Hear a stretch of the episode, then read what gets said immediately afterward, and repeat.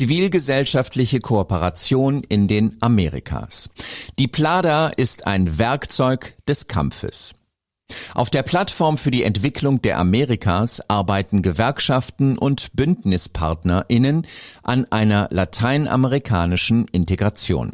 Dazu gehören präsente Staaten, die sich Unternehmen auch schon mal entgegenstellen, sagt Barbara Figuera vom chilenischen Gewerkschaftsdachverband KUT, vor allem in Sachen Umwelt und Arbeitsplätze. Das Interview wurde ins Deutsche übersetzt und wird gesprochen von Stefanie Schweder und Markus Dresen. Barbara Figuera, was sind die wichtigsten Inhalte der Plada? Die Plada ist, wie der Name sagt, eine Plattform für die Entwicklung der Amerikas, also der Staaten des amerikanischen Kontinents. Sie ist ein programmatisches Werkzeug und hat fünf zentrale Achsen. Arbeit, die Rolle des Staates, Wirtschaftspolitik, Ökologie und Gender.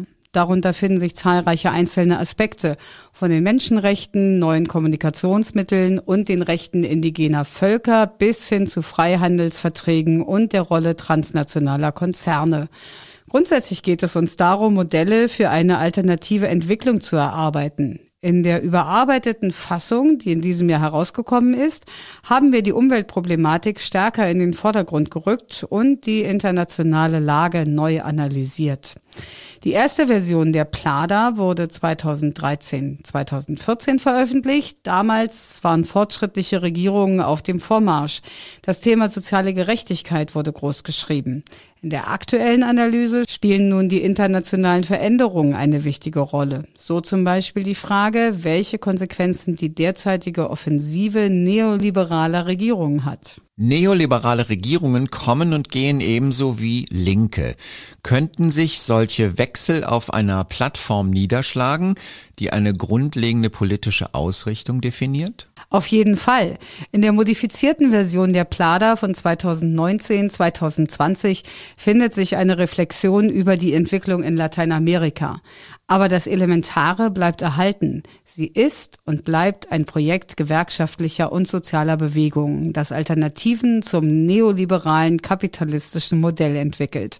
Zugleich nährt sie sich von aktuellen Themen, so etwa von der Wahl in Bolivien, wo jüngst nach einem Jahr konservativer Regierung wieder eine indigenen und linksorientierte Partei gewonnen hat oder vom Plebiszit in Chile, das dazu führt, dass eine neue Verfassung ausgearbeitet wird, die die bislang gültige neoliberale Konstitution der Pinochet-Diktatur ersetzt. Die Plada hat also eine große aktuelle Relevanz in der Region. Wer ist an der Plattform beteiligt? Die Plada ist gewerkschaftlich geprägt. Sie wurde zunächst von Gewerkschaften erarbeitet, die in unserem Dachverband CSA organisiert sind. Danach haben wir sie mit anderen sozialen Bewegungen diskutiert, mit Umweltschützern, Bauernverbänden, Feministinnen, Indigenen und Gemeinden, die sich gegen die Zerstörung ihres Territoriums und ihre Vertreibung wehren. Wir haben sie auch einigen Regierungen vorgelegt, etwa der chilenischen und der uruguayischen, damit sie unsere Forderungen wahrnehmen wahrnehmen und aufgreifen.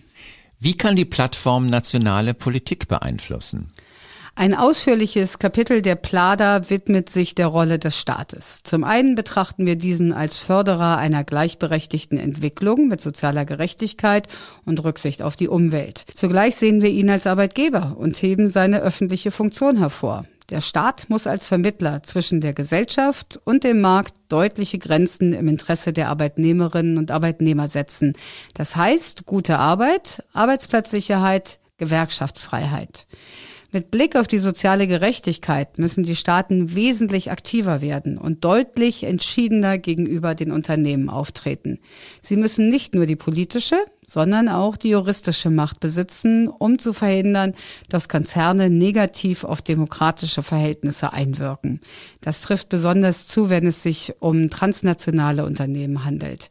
Der Staat muss mehr Präsenz zeigen, wenn Normen aufgezwungen und der Markt nach Kapitalinteressen reguliert werden soll. Zugleich dürfen Demokratie und nationale Rechte nicht eingeschränkt werden können sie mit Hilfe der Plada Einfluss auf transnationaler Ebene nehmen, zum Beispiel bei Verhandlungen über den Freihandelsvertrag zwischen dem Mercosur und der EU? In der Plada wird das Thema auf globaler Ebene angesprochen, also nicht direkt. Da geht es darum, die Einmischung von Konzernen zu verhindern. Auch hier gilt, Unternehmen und staatliche Institutionen sollen nicht im Interesse des Kapitals kooperieren. Die konkreten Auseinandersetzungen finden dort statt, wo über Wirtschaft und Menschenrechte und nachhaltige Entwicklungsziele gestritten wird. Zum Beispiel in den Gremien der UNO, insbesondere in der Internationalen Arbeitsorganisation. Dort gibt es die nötigen Kapazitäten, um zu intervenieren. Auch wenn wir keine konkrete Form der Intervention in der Plattform festgeschrieben haben, geben wir eine eindeutige Richtung vor, die von den einzelnen Organisationen umgesetzt wird. Wenn Gewerkschaften und UmweltschützerInnen an einem Strang ziehen, kann es Konflikte geben. Ökologie versus Arbeitsplätze. Gibt es diese Probleme bei der Plada? Manche wollen uns glauben machen, dass zwischen der Schaffung von Arbeitsplätzen und dem Umweltschutz ein Widerspruch bestünde. Wir akzeptieren diese Dichotomie nicht und haben das in der Plada zurechtgerückt. Umweltpolitische Interessen werden dort sehr intensiv aufgegriffen. Wir kämpfen gegen die Verfolgung von Umweltschützern und anderen, die ihr Land und ihren Boden gegen den Raubbau natürlicher Ressourcen verteidigen und wir fordern, dass die Entscheidung indigener Gemeinden über die Nutzung des von ihnen bewohnten Landes respektiert wird. So sieht es die Konvention 169 der Internationalen Arbeitsorganisation vor. Wir setzen uns auch in ökologischen Fragen für eine gerechte Entwicklung ein. Wir beugen uns nicht der Marktlogik, also der Hoffnung, dass der Markt das reguliert. Das hätte langfristig einen sehr hohen Preis und wir würden bei unseren Umweltorganisationen auf heftigen Widerstand stoßen. Unser Dokument macht deutlich, dass wir hier nicht nur eine nationalstaatliche Sicht einnehmen dürfen, sondern die lateinamerikanische Integration im Blick haben müssen. Wenn wir zum Beispiel über Maßnahmen zur Industrialisierung in einem Land reden, müssen wir zugleich die Konsequenzen für die Region berücksichtigen. Das führt zu einer anderen Perspektive auf den Umweltschutz. Und nur so können wir verhindern, dass Land, Boden und Gemeinden zerstört werden. Die Plada wird von sehr vielen Organisationen getragen. Ist die Plattform eine Einigung auf dem kleinsten gemeinsamen Nenner, um eine transnationale Kooperation zu ermöglichen? Ich würde nicht von einem Minimalkonsens sprechen. Wir haben es aber mit mehreren Fronten zu tun, die integriert werden müssen. Einerseits wurde die Plada mit sozialen Bewegungen und zivilgesellschaftlichen Organisationen entwickelt. Mit diesen Gruppen sind wir in ständigen Diskussionen, schaffen Allianzen und äußern uns gemeinsam zu Themen, zum Beispiel zu Freihandelsverträgen.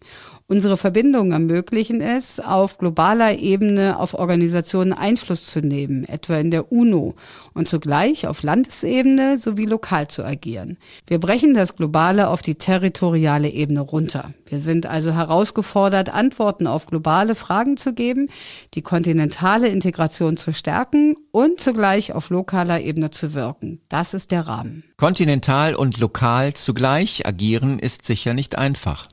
Das ist die Herausforderung. Aber für die nationalen Gewerkschaften hilft der Bezug auf die Plada zugleich, um Inputs für regionale und kommunale Strukturen zu liefern. Bei so vielen beteiligten Organisationen gibt es sicher Widersprüche. Wie gehen Sie damit um? Es gibt immer Eigenheiten. Das ist schon vorgegeben, weil wir unterschiedliche Positionen aus den Regionen bewusst anerkennen. Aber es gibt keine größeren Spannungen. Die Plattform unterstützt die Souveränität der Völker und betont damit die Notwendigkeit jeweils eigener Politiken um eine auf gesellschaftliche Zustimmung basierende Entwicklung zu schaffen. Natürlich gibt es unterschiedliche Realitäten, das ist offensichtlich. Die Realität im Süden ist nicht dieselbe wie im Norden und sicher werden die Schwerpunkte der Agenda unterschiedlich interpretiert. Aber es gibt zumindest einen gemeinsamen Nenner dass ein Dokument wichtig ist, das für Alternativen zum Neoliberalismus streitet. Das wird in den Gewerkschaften und großen Teilen der sozialen Bewegung so gesehen. In den verschiedenen Regionen entwickelt sich zwar ein unterschiedliches Vorgehen, aber nicht aufgrund der Inhalte. Wir bauen ja die Plattform nicht auf dem Stand, mit dem wir einst begonnen haben.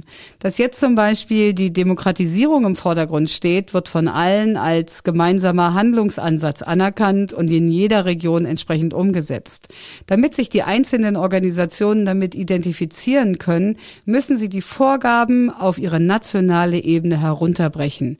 Trotzdem besteht im Allgemeinen absoluter Konsens. Führen die an der Plada beteiligten Organisationen auch gemeinsame Aktionen durch? Die Plada schlägt keine konkreten Aktionen vor. Es gab Aktivitäten bei der Ausarbeitung und Vorstellung der Plattform, auch jetzt im Rahmen der modifizierten Fassung. In Anlehnung an die Zeit des Kampfes gegen den gesamtamerikanischen Freihandelsvertrag ALCA gab es 2015 einen kontinentalen Tag für die Demokratie und gegen den Neoliberalismus.